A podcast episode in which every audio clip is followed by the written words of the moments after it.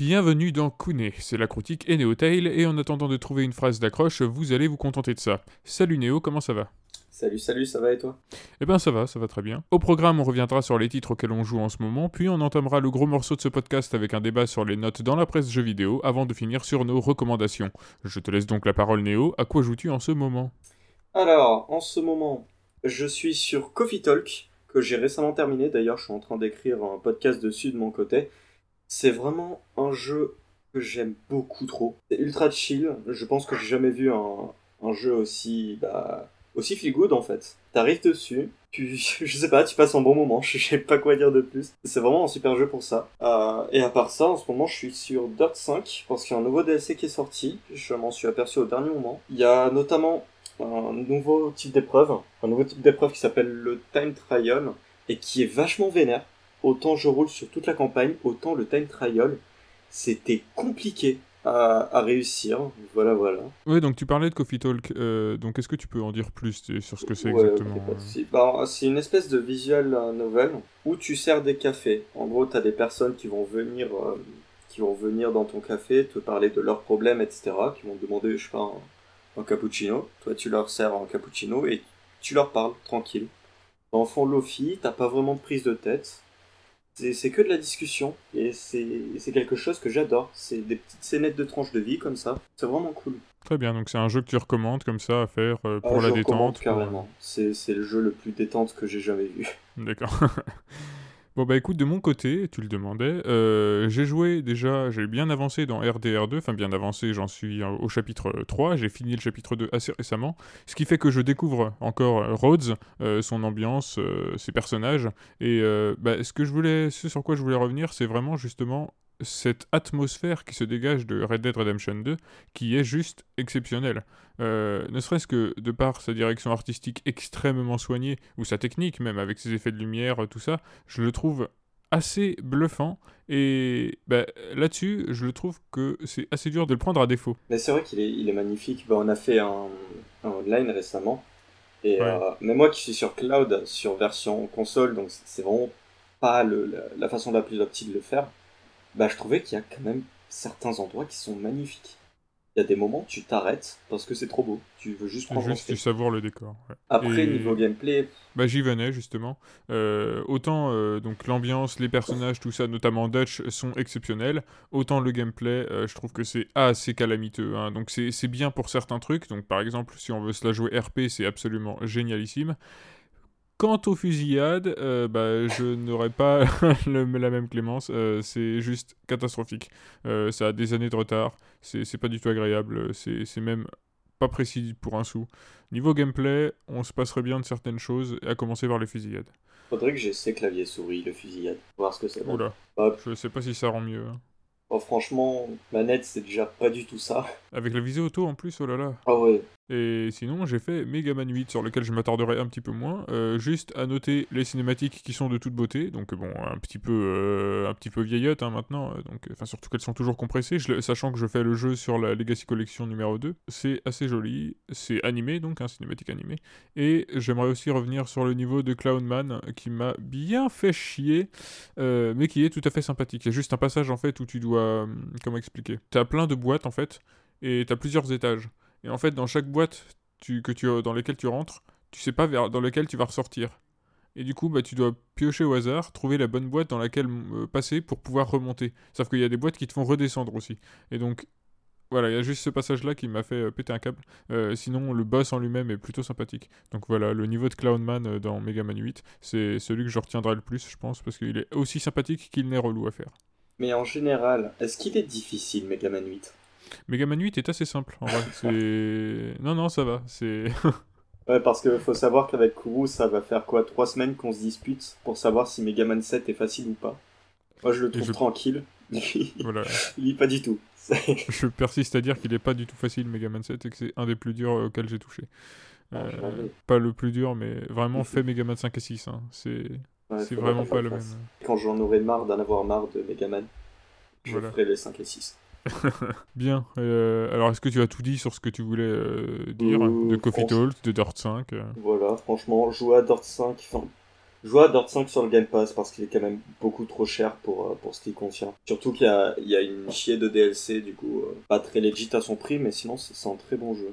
Bon bah moi je dis jouer à Red Dead Redemption 2 malgré tout et enfin achetez-le d'occasion dans des bacs voilà pas, pas neufs parce que ne soutenez pas le crunch et jouer à Mega Man 8 parce que pour l'instant c'est tout à fait sympathique contrairement à Mega Man 7. On parle que de bons jeux aujourd'hui, ça va. Voilà. Ouais, ça, ça sera pas toujours comme ça, hein, rassurez-vous. Bien, alors euh, c'est le moment de, du gros morceau. Hein. Écoute, euh, euh, on va passer au débat. Ouais, alors j'adore à quel point Kourou est arrivé. Il a fait genre, viens mec, on fait que des débats qui font mettre personne d'accord. ouais, bah vous inquiétez pas, on va avoir des sujets bien, bien controversés, ça, ça va être marrant. Ah bah celui d'aujourd'hui déjà c'est pas mal. Hein. Euh, Celui d'aujourd'hui, du coup, comme, euh, comme je l'annonçais dans l'introduction, ce sera sur les notes. Euh, et donc, bah, on va essayer de revenir un peu sur tout ça. Donc, de quand ça date, d'où ça vient. Est-ce que tu peux nous éclairer là-dessus?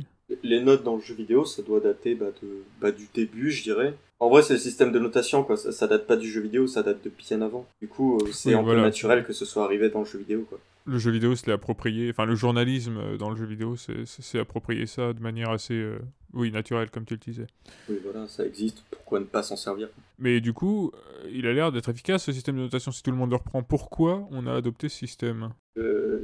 Je pense c'est parce qu'il est facile, genre il est accessible, il est très très compréhensible surtout tu, tu vois un jeu, t'as écrit 19 sur 20, tu dis oh là là, c'est un bon jeu. C'est très simple, c'est un conseil d'achat qui est efficace, qui est quasiment instantané, qui est même instantané. Il n'y a même pas besoin de réfléchir, en fait, ça parle à tout le monde, c'est universel le principe de la note, et que ce soit dans n'importe quel média. C'est simple, c'est efficace.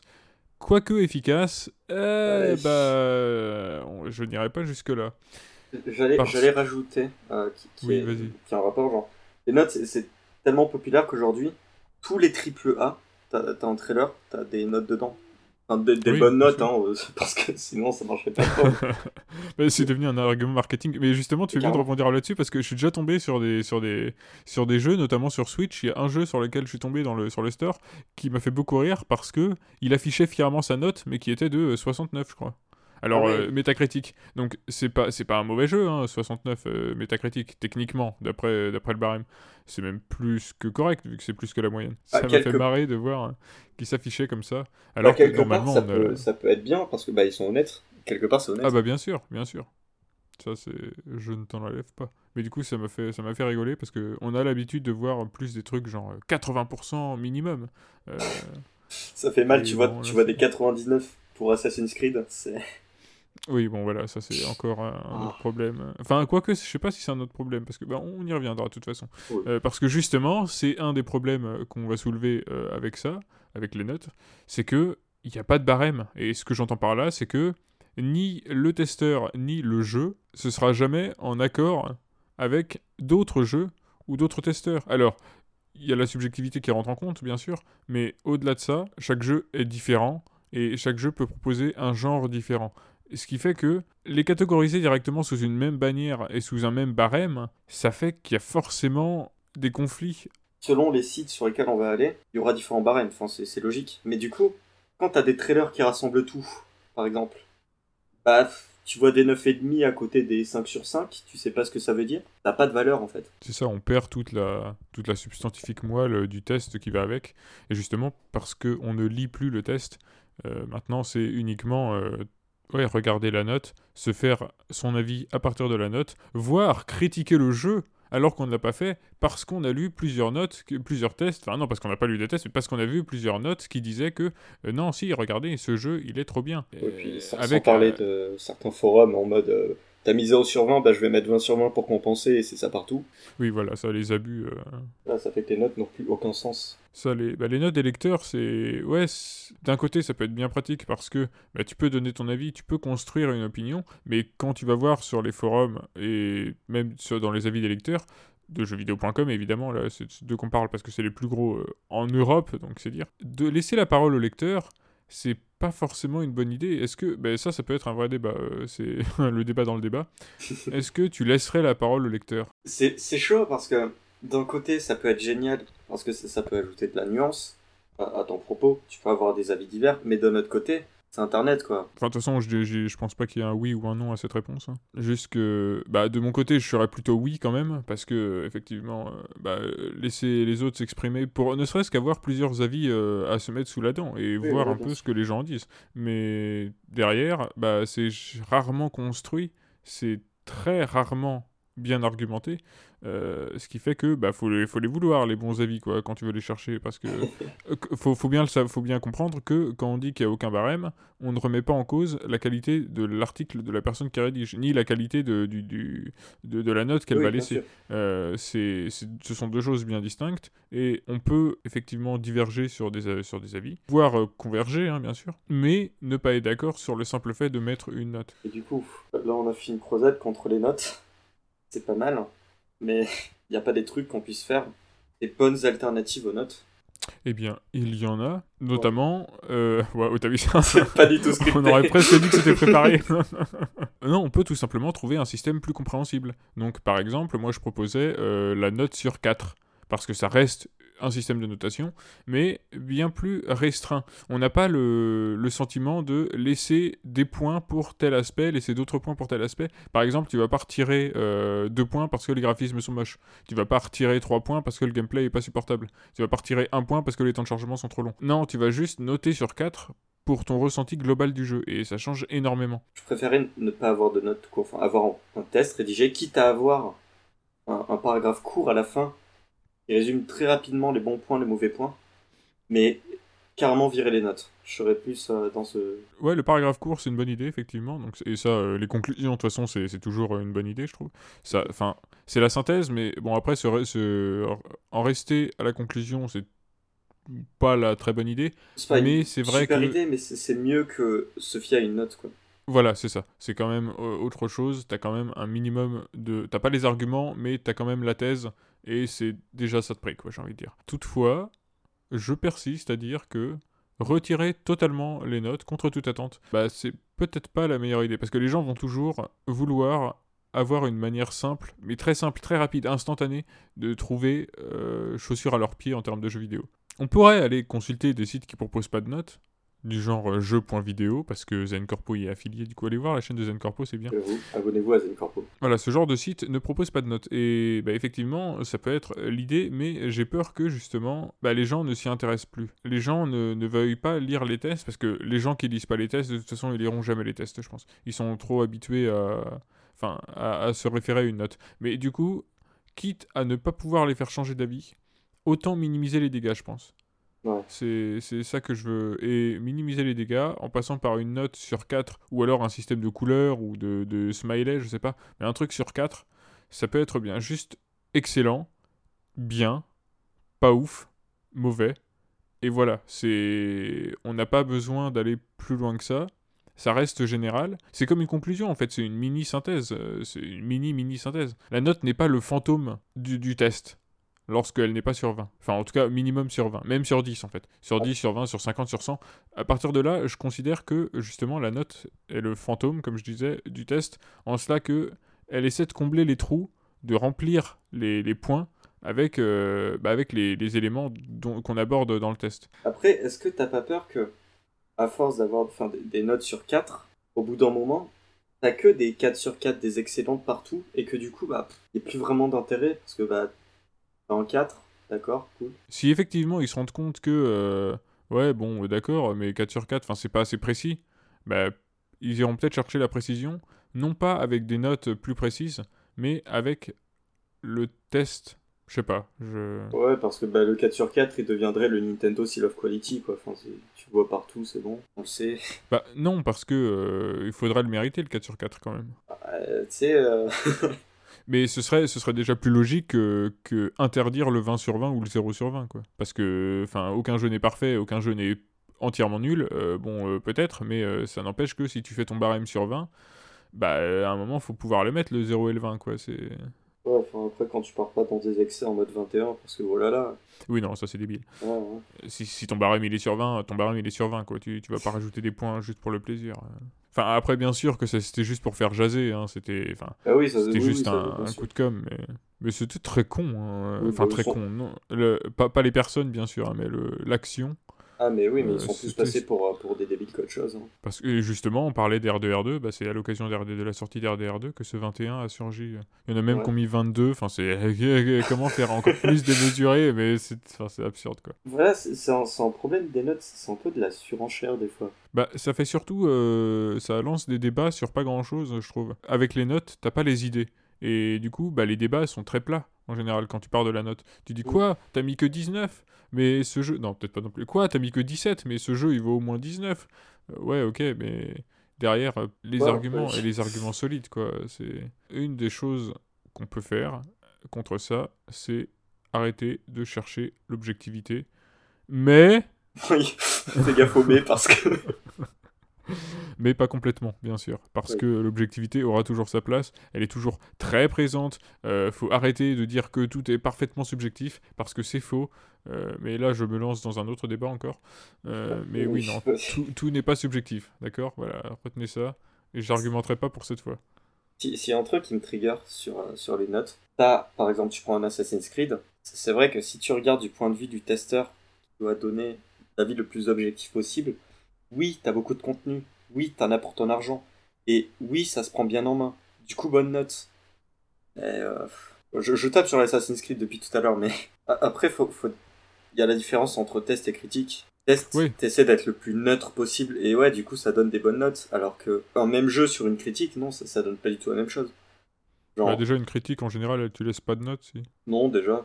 Mais même, t'as pas le même avis. Enfin, t'as Ouais. t'as pas le... Tu prends pas du même, euh, même point de vue. Bah, la critique a plus tendance à prendre euh, le côté euh, artistique en compte que, que, le test. Donc évidemment, ça joue, euh, ça joue sur leur ressenti et tout, et ça c'est quelque chose que tu peux pas quantifier. C'est justement, c'est ça la partie subjective de l'œuvre.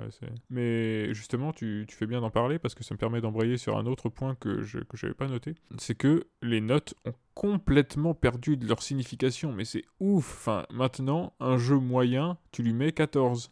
Quand on met 14, les gens vont se dire Oh, c'est pas ouf, c'est moyen et tout. Un jeu moyen, littéralement, C'est 10. tu lui mets 10. Oui, voilà. ça me paraît débile dit comme ça, mais. Mais c'est parce genre, que- c'est- Tout le monde va tout le temps dans des super notes, va chercher, va taper dans du 18-19, qu'aujourd'hui, tu te prends en 16, t'es t'es vraiment- t'es ok tiers. Oui, c'est ça, c'est 16, c'est ok. Oui, ça passe. Alors- Mais du coup, y a- enfin, on n'a plus aucune notion de, de la note. Et bah, c'est un des problèmes qui fait que, euh, justement, la note devrait être complètement, pas éradiquée, parce que comme je l'ai dit, euh, bah, on en a quand même besoin dans une moindre mesure, mais atténuée, rendue plus faible, euh, sur un barème plus réduit. Mettre plus en avant la pensée de la note. Voilà. Et c'est pas avec des mots-clés en mode oh là là, jeu exceptionnel. Pareil dans, dans les trailers quand t'as waouh, splendide, t'as juste écrit splendide, tu connais pas le contexte de la phrase. Non, mais ça, c'est dans le, oui, c'est dans l'esprit de la note, hein, de toute façon, c'est juste, euh, tu cites le truc. c'est, c'est vraiment le-. C'est vraiment le chose. sketch de, c'est vraiment le sketch de jour du grenier avec le, je vous jure que ce jeu est, de ma vie de développeur, je. Et justement, la note, c'est précisément ça, c'est sortir du contexte quelque chose qui ne veut plus rien dire. Mm. Mais c'est le, c'est le cristalliser, et c'est genre en faire une petite statuette que tu mets sur un piédestal et tu dis regardez-moi ça comme, euh, bah, comme c'est représentatif, alors que non. Enfin voilà, euh, là-dessus, euh, je pense qu'on peut, on peut conclure le débat, donc plutôt, plutôt court, hein, du coup, euh, ça va, on n'a pas, on n'a pas trop Ouais, tardé. ça va, ça va. On- On n'a pas trop pris de temps. Bah, c'est la première, hein, c'est le pilote. Oui, voilà. C'est. Est-ce que tu as un dernier mot à dire sur ce débat avant qu'on Euh, non, mais je voulais, je voulais faire une, une transition de ouf entre Navet Ah. et la critique que je vais faire. Ah yes, alors vas-y. donc, en parlant de Navet, euh, je m'apprête à critiquer le film Black Widow. Donc là, on va partir sur un format plus, euh, plus scripté, où je vais enregistrer ça euh, après différemment. Je vais monter une Ouais. petite critique et après, ça sera un Kourou. Euh, Kourou, tu critiques quoi déjà? Et donc moi, ce sera euh, Rohan au Louvre, donc de Hirohiko Araki. Euh, bon bah celui qui a fait Jojo, voilà, je ne vous en dis pas plus, euh, vous entendrez ça. Ok, bah vous allez entendre ça tout de suite. C'est parti. Bon, ça faisait longtemps que j'étais pas allé au ciné. Et la dernière fois que j'étais parti voir du MCU, c'était avec Far From Home, que j'avais malgré tout apprécié. Par contre, ce Black Widow, même dans des standards relativement bas, ceux de Marvel quoi, ça ne passe pas. Les personnages par exemple, à part Scarlett Johansson, on a un Marisu Gang composé de filles de films d'action, running gag et... je vous aurais bien parlé de la mère, mais j'arrive pas à me souvenir d'un seul de ses traits de personnalité. Les dialogues c'est tellement cliché qu'on dirait une parodie, le méchant il fait des trucs de méchant parce qu'il est méchant, le scénario est prévisible au possible et ne sert strictement à rien au sein de l'univers. Pour vous dire à quel point c'est nul, si vous vouliez en apprendre ne serait-ce qu'un peu sur Natacha, et bah c'est pas un film pour vous. Le rythme, quant à lui, il sait pas. Au début il y a tellement de phases d'action qui s'enchaînent qu'on frôle l'indigestion, mais ça s'équilibre un peu dès la seconde moitié, même si c'est toujours pas ça. En bref, je pense clairement qu'on est face à un des pires films du MCU. Le pire étant que c'est lui qui entame la phase 4 et qui sert de cadeau d'adieu à mon personnage secondaire préféré de la saga. Quel gâchis, bon sang Et c'est pas l'Ouest est entièrement oubliable, ni la post-générique qui ont compensé le prix de ma place de ciné. Bref, j'ai presque complètement zappé le film et comptez pas sur moi pour aller voir Eternals. Aujourd'hui, je vous parle de Rohan au Louvre d'Hirohiko Araki. Manga dérivé de Jojo, il s'agit d'une œuvre grand format en couleur du plus bel ouvrage qui a même pu être traduit en français. Rien de bien étonnant à cela lorsque le titre lui-même indique qu'une partie de l'intrigue se déroule à Paris, et précisément au musée du Louvre. Et premier problème de l'œuvre, nous en voudrions plus. En effet, il s'agit là d'un one-shot, c'est-à-dire d'une histoire qui ne se déroule que sur un seul bouquin, et ça se sent. L'auteur n'a pas le temps d'installer ses personnages et on a bien du mal à s'attacher aux nouveaux arrivants, et donc à craindre pour leur vie. L'histoire de Rohan en elle-même devient alors assez quelconque, et n'est sauvée que par le fait qu'il s'agisse du personnage de Rohan, l'un des meilleurs personnages de Jojo. Du coup, Rohan au Louvre, oui, mais seulement sur un tiers du manga, quoi. Pour autant, ne vous méprenez pas sur ce que je pense de cette œuvre. Loin de moi l'idée de la descendre, je trouve juste que ça va trop vite et que les personnages n'ont pas le temps d'être installés, tout comme le contexte. Pour autant, c'était visuellement un plaisir. L'aventure n'est pas déplaisante, la couleur apporte une véritable plus-value et tout le talent d'Araki se retrouve propulsé un niveau au-dessus graphiquement parlant. Toutefois, un rythme trop bâtard m'empêchera de le qualifier d'excellent, quand bien même on est dans le très très bon, une pièce qui résidera donc confortablement dans mon musée personnel. Salut.